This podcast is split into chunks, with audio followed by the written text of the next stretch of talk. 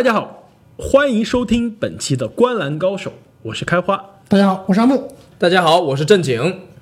那之前的节目呢，我们跟大家分享了我们心目中的关于下赛季的疯狂的猜想。那有些猜想呢，的确是有些脑洞大开，虽然听上去有些合理啊，但是我觉得还是发生的概率非常的小。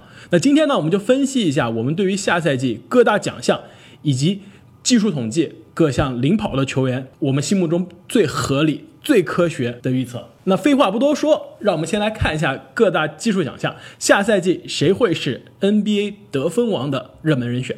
那在我们的排名，我们觉得得分王可能性第三的球员是谁呢？那就是太阳队的德文布克。那其实呢，上赛季的德文布克啊，场均得分非常的高，已经有二十六点六分了。可惜呢，就是在他前面还排着五名这个 NBA 更加有经验的球员。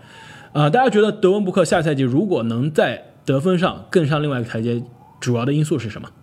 我觉得是太阳队拥有了一个真正的正牌控球后卫，可以让布克不要去承担他并不那么熟悉的组织的重任，把所有的精力都放在得分上。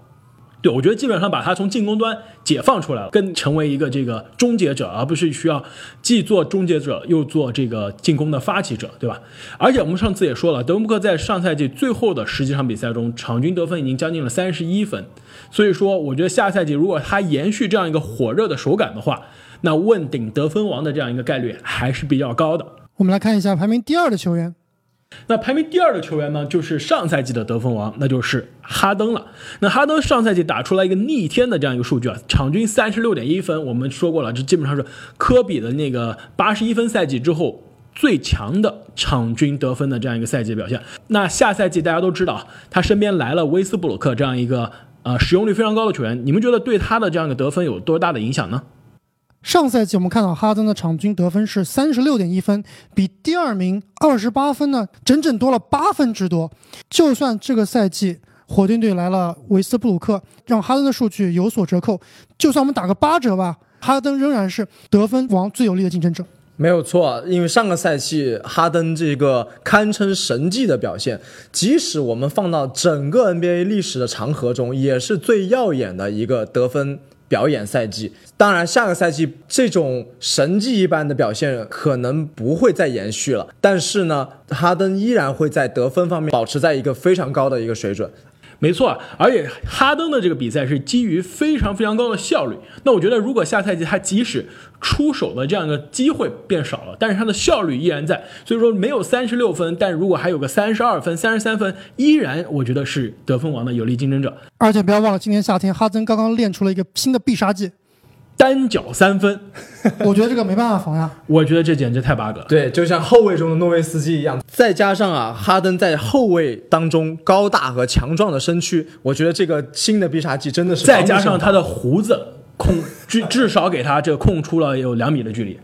那我觉得能超越他的只有另外一个人了，那就是在我们排名中第一的球员，那就是斯蒂芬库里。斯蒂芬库里，我觉得下赛季放在他面前的机会真的是无限的。上赛季库里呢，大家不要忘了，虽然在杜兰特身边，他还是打出了二十七点三分的这样一个场均的数据，就是说他比得分还是比德文布克场均得分还要高。下赛季没有了克雷，没有了杜兰特，甚至没有了伊戈达拉和利文斯顿这些大家熟悉的帮手，我觉得库里的得分至少会比二十七点三分的这个得分还高吧。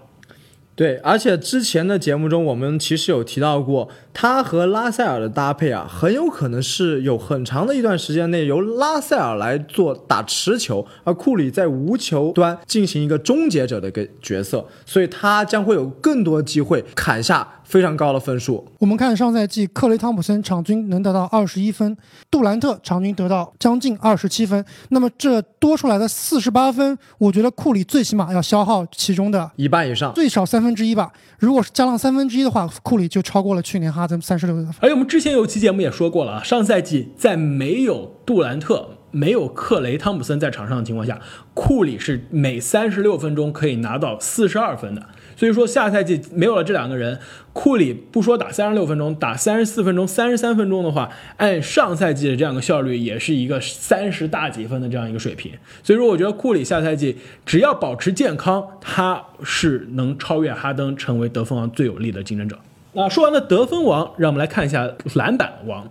那过去这几年的 NBA 篮板王都被一个人统治啊，那就是庄神。下赛季大家觉得谁有可能去挑战庄神的这样一个地位？我觉得庄神仍然是篮板王最有精力的竞争者。我觉得能挑战庄神的只有两个人，一个是我们这里排名第二的恩比德同学，另外一个是排名第三的戈贝尔。恩比德呢，上赛季场均是十三点六个篮板，其中十一点一个防守篮板是 NBA 最多的，比这个庄神的防守篮板还多。他的问题就是说他的进攻篮板，那上赛季呢，二点五个进攻篮板其实是在这个顶级的 NBA 中锋中比较少，甚至就是跟字字母哥是差不多的。你知道主要原因是什么吗？他一直站在外面投三分，没错，给 CD 拉开空间。这个这个话题我们已经都说过了。所以说，如果下赛季我们觉得他是篮板王的话，是不是意味着 CD 可以投三分了呢？我觉得还有一个原因，可能是出于战术上的原因，就是说恩比德他作为七六人的整个防守中枢，他必须要有足够的退防速度。如果他无脑的去争抢前场篮板球的话，很有可能拖垮了整个七六人的防守体系。那你这么一说，这个赛季加入了霍福德，是不是能帮大帝减轻这方面的负担呢？其实我觉得霍福德来拉开了空间，然后 CD 呢，据说现在三分是真的练出来了。他他在自己的 Instagram 上说了，说下赛季只要有空位只要有空位我就投。没错，上赛季大家不要忘了，西西蒙斯真的是一个基本上打的是一个内线的角色，他场均二点二个进攻篮板是跟大帝场均二点五个进攻篮板是差不多水平的。所以下赛季如果大帝站在里面的机会更多了。那我觉得他成为篮板王的概率还是非常大的。另外一个我们的提名的人选呢，就是戈贝尔。支持戈贝尔的这一点呢，我觉得可能是来自于爵士队没有其他一个内线了。大家都知道，费沃斯离开之后，爵士其实现在是会让一些小前锋出来顶到四号位，打一个空间四号位。那戈贝尔是应该是一一大带四小，一个人站在里面收板。那上赛季呢，戈贝尔是十二点九个篮板，九个是这个防守篮板，三点八个是进攻篮板。我觉得下赛季他的进攻篮板应该会更多，所以说很可能会超过总篮板十三到十四的这样一个水平。呃，同时啊，我们看到戈贝尔这个夏天在世锦赛的表现非常的火热，我觉得他很有可能把这些火热的状态延续到下个赛季。同样的呢，我下赛季是非常的看好爵士队，我认为他们会走得很远。那么其中戈贝尔在篮板端的贡献必然是起到举足轻重的作用。那我觉得我们篮板王还漏到一个人，就是说，我觉得强烈的认为这个人是可以成为篮板王的，但是你们都不把他放进来，我觉得是你们忽视了这个人，那就是亚当斯。要知道，上赛季亚当斯他的这个，首先他的进攻篮板是四点九个，这基本上是在庄神的五点四个之后是第一了。那他在总篮板数上呢，只排到 NBA 的第十六名。然后他的防守篮板数，场均防守篮板数比库里还少，但是呢，他总的这个。卡位篮板的卡位的次数是 NBA 的第三名，你知道这是为什么吗？我知道了，就是他们球队有一个人打开专门让亚当斯你去卡位，我来捡板，那个人就叫做威斯布鲁克。没错。所以现在这个你卡位我捡板的人都走了，亚当斯真的是可以自己以联盟前三的这样一个卡位的水平去自己抢板了。上赛季他在这种给韦少基本上每场送四五个板的情况下，场均还还有九点五个篮板，下赛季加上这四五个，那就是十四十五的水平了。哇，你这么一说，我真的好担心卡佩拉的下赛季的数据啊！没错，所以我觉得卡佩拉下赛季应该不会是篮板王了。然后最近啊，这个雷霆训练营里面有一段视频，大家都非常的这个震惊，美国媒体就觉得亚当斯在十八分钟的队队内的这样一个对抗中抢了二十三个篮板。大家都觉得第一次发现亚当斯的篮板率是这么的可怕，所以我觉得下赛季的篮板王亚当斯是一个黑马的人选。那么我们聊完了篮板王，让我们来看看谁是下赛季 NBA 助攻王的热门人选。那我们这前三名的榜单啊非常有意思，我觉得对于很多球迷来说，这三个人都是稍微有一些意外，而且是年龄段非常的这个分散啊，就是各个年龄层次都有。要不我们从第三名开始说起啊。第三名，我觉得这个是一听就知道是阿木的人选啊，那就是莫兰特，灰熊队今年的这个新秀莫兰特。阿木，你来讲解一下为什么一个新秀有机会冲击助攻王？对呀、他凭什么可以盖过我大卫少和哈登上个赛季那那样耀眼的表现拿到助攻王呢？哎，这个我就要好好告诉你们了。我们来看历史数据。我们知道莫兰特是今年的新秀，所以没有 NBA 的数据。但是呢，我们可以参考他的 NCAA 的数据。上赛季啊，他的 NCAA 场均有十点零三个助攻，在 NCAA 漫长的历史里面，场均超过十次助攻的只出现过四次。而且莫兰特啊，是在四个人里面唯一是在二年级或者比二年级更小的。我们看一下啊，在 NCAA 历史赛季助攻的前二十五里面，只有三个人呢是在一年级或者二年级的，一个是场均九点零七的历史上 NBA 的最好的传球手贾森·基德，另外一个就是去年的新秀吹杨，他得到了场均八点七一的助攻。那这个吹杨和基德的确是把他们在大学的这个传球能力啊，在 NBA 很好的延续了下去。上赛季的吹杨也是作为一个新秀，八点一个助攻，非常的亮眼。我觉得莫兰特他下赛季的机会的确是在他面前，因为灰熊呢基本上是一个重建的这样节奏，而且球队的主帅也说了，我们的这个打防守、打阵地战的时代已经结束了，下个赛季我们要全面提速。所以我觉得莫兰特很可能会延续他在大学的这个传球的这个火热的手感。在最新的这个季前赛里面啊，灰熊队的小杰伦·杰克逊和莫兰特的配合可以说非常的奏效，而且小杰伦·杰克逊也说了，他非常期待，呃，也非常喜欢和莫兰特的合作。我觉得他们俩下个赛季确实可以打出一个很好的二人组的效果。但是如果说要让莫兰特问鼎助攻王，这个我还是留了一个问号。那我们就看一下排名第二的助攻王吧。呃，排名第二的这个球员呢，其实大家非常熟悉，真的是非常的熟悉，但又非常的陌生，那就是湖人队的隆多，他的队友詹姆斯。勒布朗·詹姆斯呢？下赛季据说啊会成为湖人队的首发控卫。那我们从季前赛的这样一个湖人的排兵布阵上来看，还真的是有那么回意思。就是这个詹姆斯啊，这辈子打了这个大前锋、小前锋，刚入门的时候打的可是打过一段时间控球后卫的，所以说他又回到了他梦想开始的起点。大家觉得詹姆斯问鼎助攻王可能性有多大？我觉得詹姆斯在我们这个榜单之所以能排到第二，很大的原因就是他的身高、臂长，还有良好的传球视野，这个是其他矮个子控卫所不具备的。那么季前赛我们也看到，他可他的组织和助攻可以说是闲庭信步，特别是他可以跟内线的戴维斯组成一个内传内的配合，同时他也可以做一个从外线向里切入的这样一个吸引包夹之后分球的配合。那么他的助攻可以说花样。非常的多，我觉得任何一个球员，任何一个组织后卫，如果你的队友是戴维斯，你的助攻都会好刷很多。而且不仅是戴维斯啊，还有这个另外两个吃饼王，还有两个接饼王，就是霍华德和这个麦基。那么说完了一个我们熟悉又陌生的詹姆斯呢，排名第一的，我觉得广大的听众和球迷一定也没有想到。我们刚才其实已经提到了这个人的名字。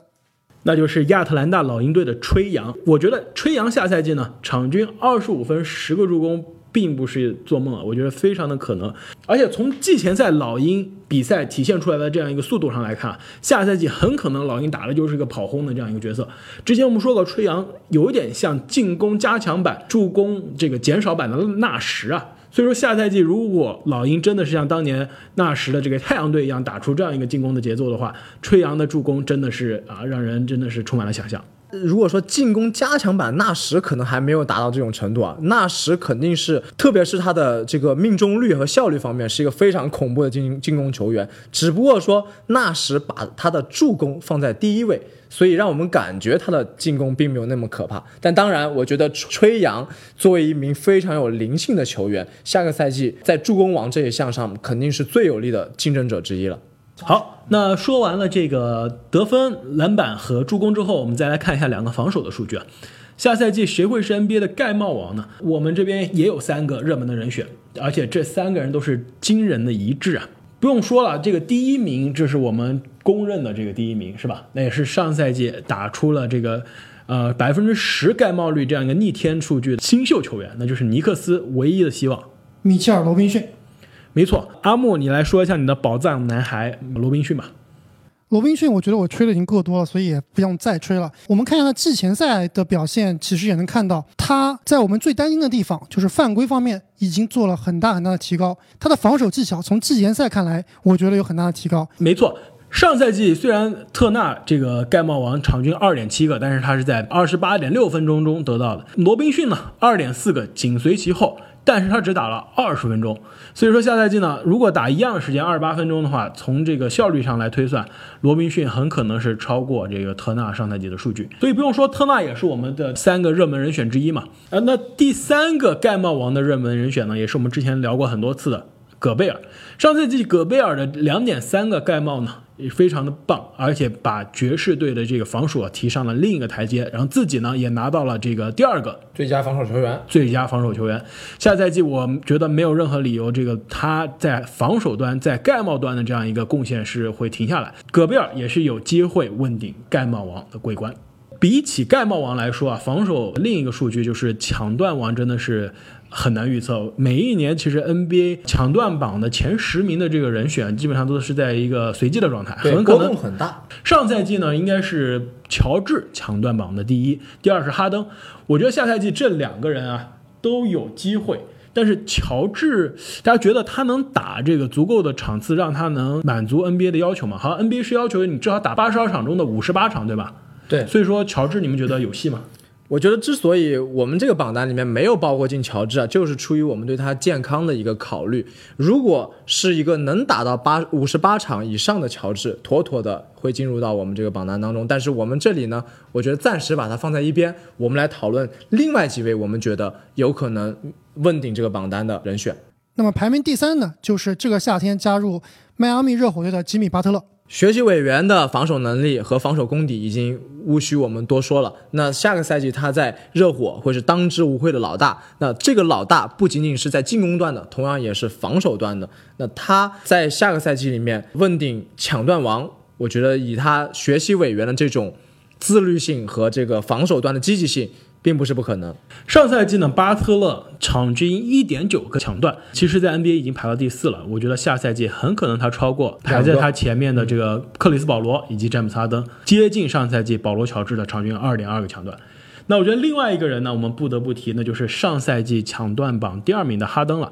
下赛季哈登会打全职得分后卫的位置，和韦少。他的这个老伙计重新回到场上，这两个人呢，其实都在职业生涯中被人指责防守不够卖力。那下赛季呢，这对活宝的组合啊，没一个没头脑，一个不高兴，放在一起，谁在防守端更加卖力呢？真的是让人拭目以待。你们觉得哈登下赛季能超过他上赛季的两个抢断的这样一个数据呢？我觉得啊，抢断这个东西，它有很大的一部分运气成分在里面。如果你的队友是一个防守侵略性非常强的球员，那么我觉得在他严密的防守下，会给队友带来更多的抢断的机会。这个我就不同意了。学习委员在森林狼可是待了一个赛季，我也没看到他把威金斯和唐斯在防守端的这个潜力开发出来。那你要拯救威金斯？斯是比较难的了。我的意思是说，在你高压的防守下，对手更有可能出现失误，那么就创造出了抢断的机会。所以说到这一点呢，我们心目中第一名的抢断王的人选，那就是号称死亡缠绕的小可爱卡哇伊。按照正经的理论，在泡椒身边的卡哇伊其实可以。胁迫对手的进攻出现更多的失误，其实创造更多的抢断的机会，是不是？没错，上个赛季卡哇伊在收着打的情况下，也有场均一点八个抢断。那么下个赛季，作为一支志在总冠军的球队，卡哇伊在防守端肯定会下非常多的功夫。好，那说完了这些技术统计的领跑的球员，让我们来看一下谁会是下赛季常规赛的奖项的得主。我们先聊一下这个大家比较关注的年轻球员，那就是最佳新秀。我觉得最佳新秀。大家公认的第一名应该是毫无疑问了吧？对，除了阿木有他自己的宝藏男孩人选之外呢，那么胖虎是毫无疑问的。我们觉得下赛季最佳新秀的有力争夺者。胖虎，我觉得从夏季联赛打了一场不说啊，那从季前赛的这个爆炸程度上来看，真的是比我心目中的预期还超出了水平。我觉得他体现出来的身体素质以及在球场上的这个成熟的程度，并不是一个普普通通的。状元能体现出来的，所以我觉得他是我在过去这么多年 NBA 的这个新秀中看到出对于这个 NBA 高强度比赛准备的，无论是心智上还是身体上准备的最充分的一个球员。所以我觉得很可能他一上来就打出非常爆炸的这样一个数据。之前我们说过，很多新秀他可能是一直要适应到一月份、二月份，甚至全明星赛之后才有机会。适应 NBA 的节奏，我觉得胖虎可能是一上来就会适应了。胖虎最近的表现啊，我觉得很有可能会打我脸啊。之前因为在大前锋的排名里面，我其实是不太看好这名新秀球员的，因为我觉得他引以为傲的大学里面的身体素质，可能放到 NBA 里面就会被泯然众人了。但是呢，最近他的表现确确实实让我感觉到有天赋就是可以为所欲为。那第二名的最佳新秀的人选呢，就是灰熊队的莫兰特了。啊，刚刚有人说莫兰特可以成为助攻王，我觉得他如果真的是成为助攻王的话，那离最佳新秀也是不远了。我觉得莫兰特比起这个 Zion 的优势在于他的球队。我们刚刚说了，是一个重建的球队，所以呢，他的机会其实更多，球队也允许他犯更多的错误。对于鹈鹕队来说，他们是一个季后赛球队，他们会更看重他们的成绩。所以，如果 Zion 状态不稳定的话，我觉得他的上场时间是会有所限制的。那我觉得按照你的这个道理呢，第三名的人选也是非常的合理了，那就是尼克斯队的巴雷特。尼克斯怎么样也是没有季后赛压力的球队嘛，所以说他。打得再差，效率再低，尼克斯还是有动力让巴雷特继续留在场上刷数据。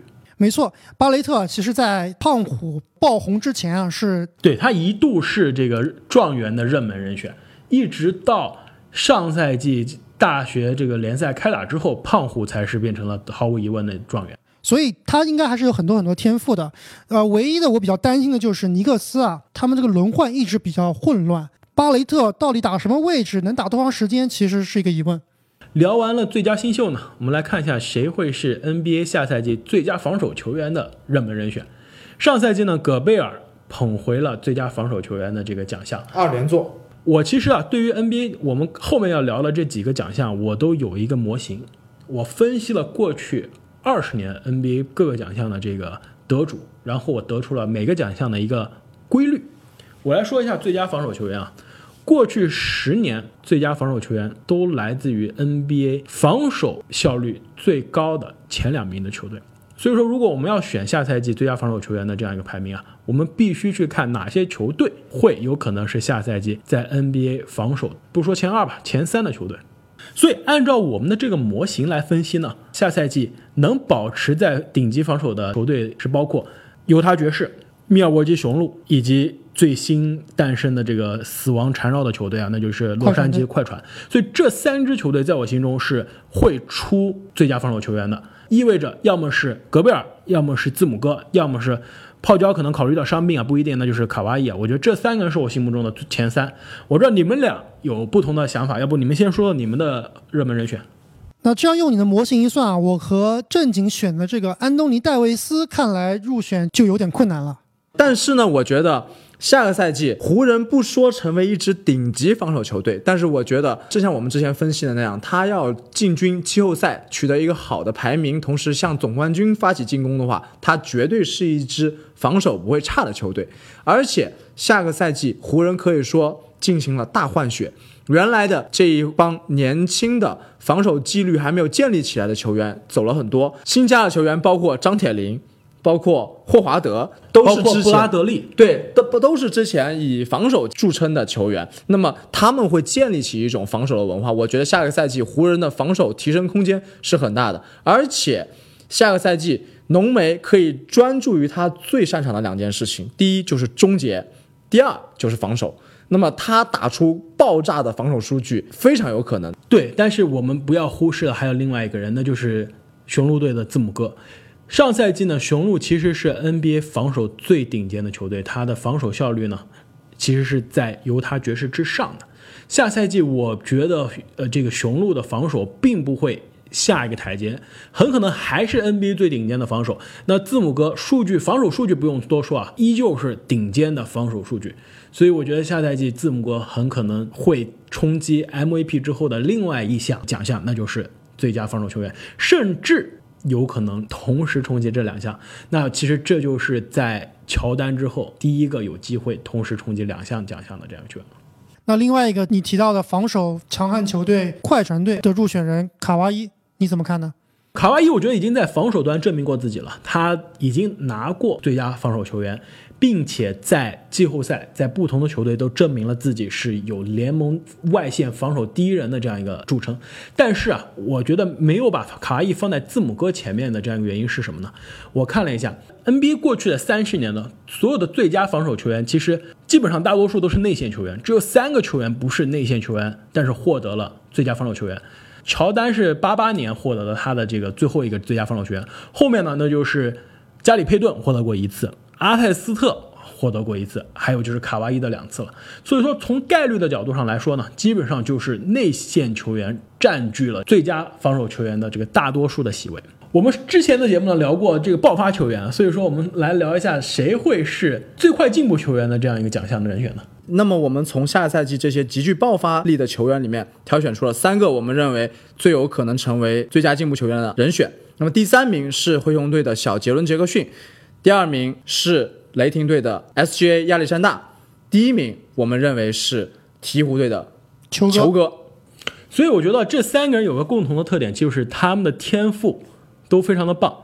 要么是上赛季呢是新秀没有足够的机会，要么就是之前在一个不属于自己的体系中，比如说是球哥。下赛季他们要么是可以成为了球队的首发，承担起更多的责任，要么就是换了一个环境，换了一个这个打球的风格，很可能在数据上，甚至对球队战绩的贡献上有进一步的提升。但是呢，根据我的这个模型啊，我还想说一个非常有趣的规律，就是过去二十年。NBA 所有的二十个最快进步球员中，你们知道有什么样一个奇怪的现象吗？一个就是西部的最快进步球员明显少于东部，另外一个就是有两支球队基本上包揽了将近一半的过去二十个最佳进步球员。你们猜是哪两支球队？不会是快船吧？难道是猛龙？你们都猜错了啊！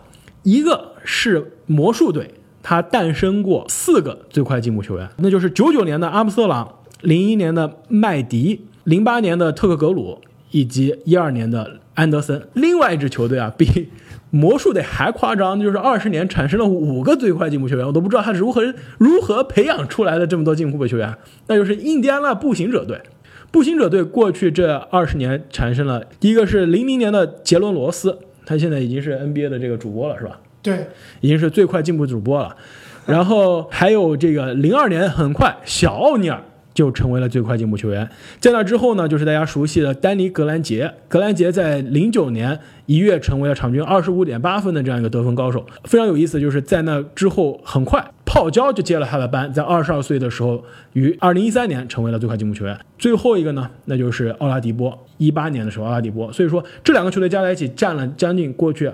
二十年中的一半的最快进步球员，以这个规律来看，我觉得下赛季很可能是个步行者或者魔术队的球员。所以我觉得大家如果想要跟着这个节奏的话，我觉得有可能是魔术队的埃塞克，或者就是印第安纳步行者的布罗格登。我觉得这两个人，无论是从天赋还是从机会上来说，都有可能延续这个奇怪的定律。好，那还剩两个奖项，要不我们先说最佳第六人，把 MVP 放到最后。最佳第六人其实上赛季啊又被路威拿回家了，大家觉得下赛季路威还有希望吗？我看了一下拉斯维加斯的赔率啊，路威仍然是排在第一名，而且遥遥领先第二名，所以这个市场对于路威还是有很大信心的。但是我并没有把路威排到我的最佳第六人的第一名，最主要原因就是因为他上赛季。是球队虽然是第六人啊，但是他是球队的第一进攻点。那么下赛季由于卡哇伊和泡椒两个大腿的加入，他很有可能是球队的第三进攻点。他的球权和他上场时间其实都会有所压缩。对，而这个奖项说白了，它也存在着一个审美疲劳。如果路威的表现不如上个赛季的话，我觉得这个奖即使他。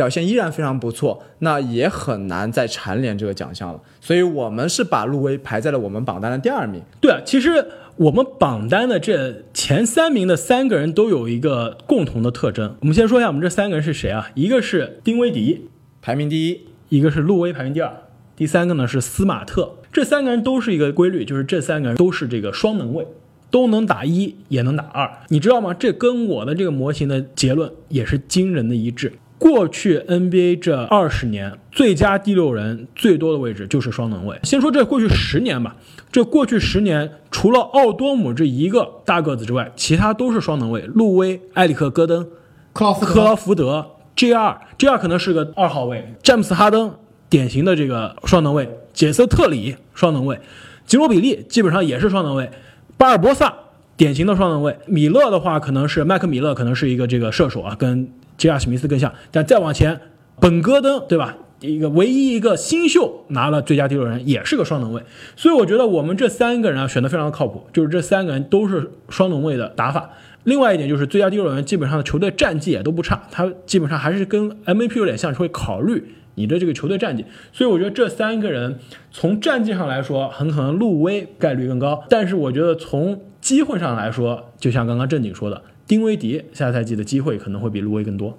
哎，我觉得你这个模型还有点意思啊，因为你想想，最佳第六人的获得者往往是这个球队在轮换期间派上去抢分的这样一个角色。那么他们如果既能控球又能得分，就大大增加了他们这个角色所能造成的杀伤力。那么如果是一个偏内线的球员有这两个功能，我想想，他很有可能就是一个首首发了。发了对，哎，所以呢，我觉得还有一个人我们可以提一下，但是我觉得他获得的这个概率啊不高，那就是上赛季他其实得到了最佳第六人的这样一个得票啊，那就是路威的队友哈雷尔。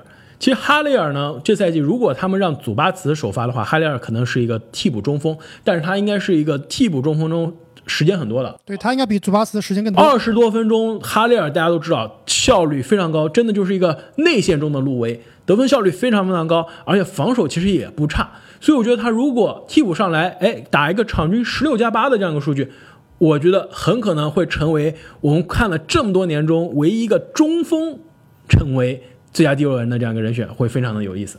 好，那聊完了这么多其他的奖项之后，我们不得不聊最令人关注的一个奖项，那就是谁会是 NBA 下赛季常规赛的最有价值球员。所以在你们说你们热门的人选之前，要不要我来说一下我的这个模型的结果？可以，我觉得现在对你的模型越来越感兴趣了。那就是啊 MVP 呢，它有三个决定性的因素，比前面我们分析的所有奖项它这个维度比较多。三个决定性的因素，第一是战绩，第二是数据，第三是故事。故事东这个东西呢比较主观，不好说。我们先来看这个数据和战绩。数据和战绩中，数据肯定是要打出一个在 NBA 非常非常亮眼的这样一个数据。那战绩呢，基本上必须球队是分区的顶尖的球队。其实事实上，从两千年以来，只有一个 MVP 不来自于分区的前两名，那就是一七年的威斯布鲁克。当时一七年威斯布鲁克他可是把后两个因素做实了，对吧？数据是历史级的数据，这个场均三双，对，跟这个杜兰特分手之后孤军奋战。扛起雷霆队这个故事也讲的是非常的彻底，而且单赛季四十二个这个三双打破大欧的这个记录呢，也是非常的棒。所以说战绩不行，后面两个来凑，其他的所有的 MVP 都是分区第一或者分区第二。所以我们要来找 MVP，我觉得必须从分区第一和分区第二的球队里面来找。所以说你们心目中的德文布克、吹杨就不要再放在里面讨论了。那我们先看一下排名在第三名的，就是上赛季新科 MVP 字母哥。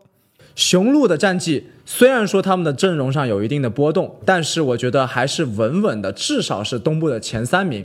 字母哥同样下个赛季也会打出非常亮眼的数据，他蝉联 MVP 不是梦。其实啊，我是把字母哥放在第一名的，因为按照我的理论来说，基本上你在选 MVP，其实就是在选球队。字母哥的雄鹿队，我觉得放在东部啊，是我觉得他进入前二基本上是没有问题，所以他第一个框框打上了勾。数据呢，我觉得不会缩水，跟上赛季差不多。第二个框框也打上了勾。但是我觉得数据比他优秀的人应该会更多。对，而且他的数据方面，你说再进行一个爆炸的增长，这个我真的要打一个哎问，号。所以我觉得你说的这个增长就是第三个地方了，就是就是故事这一块。没错我觉得大家期待新的故事，所以有审美疲劳。如果雄鹿的战绩一样，字母哥的数据一样，或者说只进步一点点，第三个框打不上勾，可能字母就拿不到 MVP。所以我觉得第三点的突破对于字母来说是最难的。所以我也觉得他虽然前两个基本上都占据了这样一个有利的因素，第三点真的是寻求突破是非常困难。排名第二的球员呢，我觉得在这三点上可能都占据了。没错，那就是丹佛掘金队的约基奇。我想知道这个故事是什么？难道是他戒了可乐的故事吗？我觉得这绝对是一个亮点呀。我觉得是大家看了他这个在训练营的照片的故事。你看，大家在训练营看到的这约基奇啊，号称是大家觉得这个人是不是吃掉了一个约基奇？这 简直是一个比在世界杯的时候的约基奇胖了一整圈啊！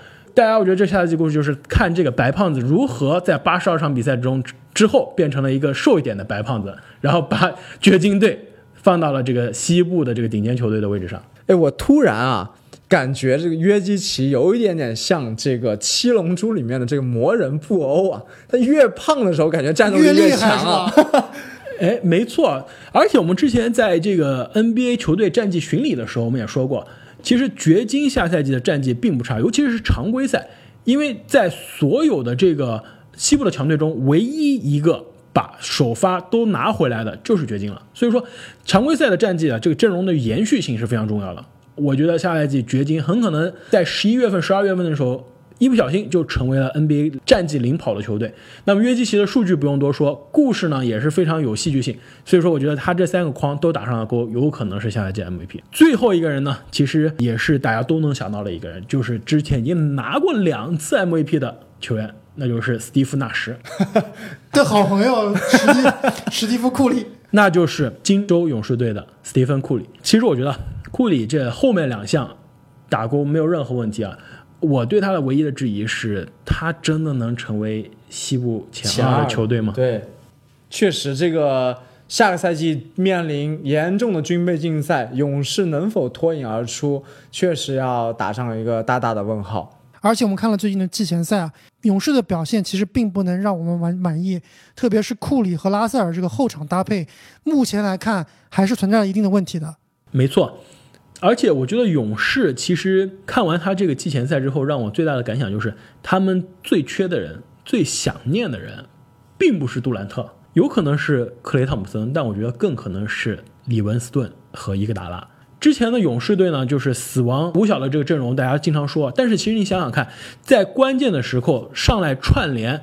来控制他这个场上的节奏，能保证他阵容的深度，靠的是里文斯顿，靠的是伊戈达拉，并不是他的那些全明星的巨星。所以说这两个经验丰富而且功能丰富的这个两个老将离开，我觉得对于勇士的阵容深度来说是非常大的影响。所以说下赛季如果勇士没有办法保证西部前二甚至前四的水平，我觉得库里的这个 MVP 啊是很大的困难。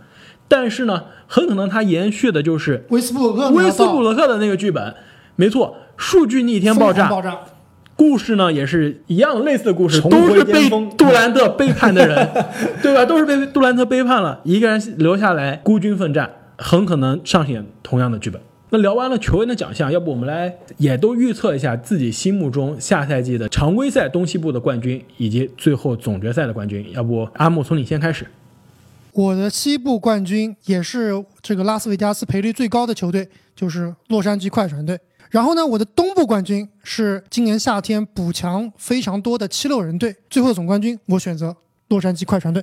我选快船队最主要原因是他们这个球队啊，是我见过的历史上从来没见过的最佳防守球队。我们之前也提到过了，保罗·乔治和卡哇伊都是最佳防守球员的竞争者，而且他们的后卫线上有贝弗利这种非常非常难缠的，能够硬刚对方强硬得分后卫的这个位置，包括他们内线还有哈雷尔、祖巴茨这样的高大、机动力强的球员。所以啊，我是非常非常看好快船队的。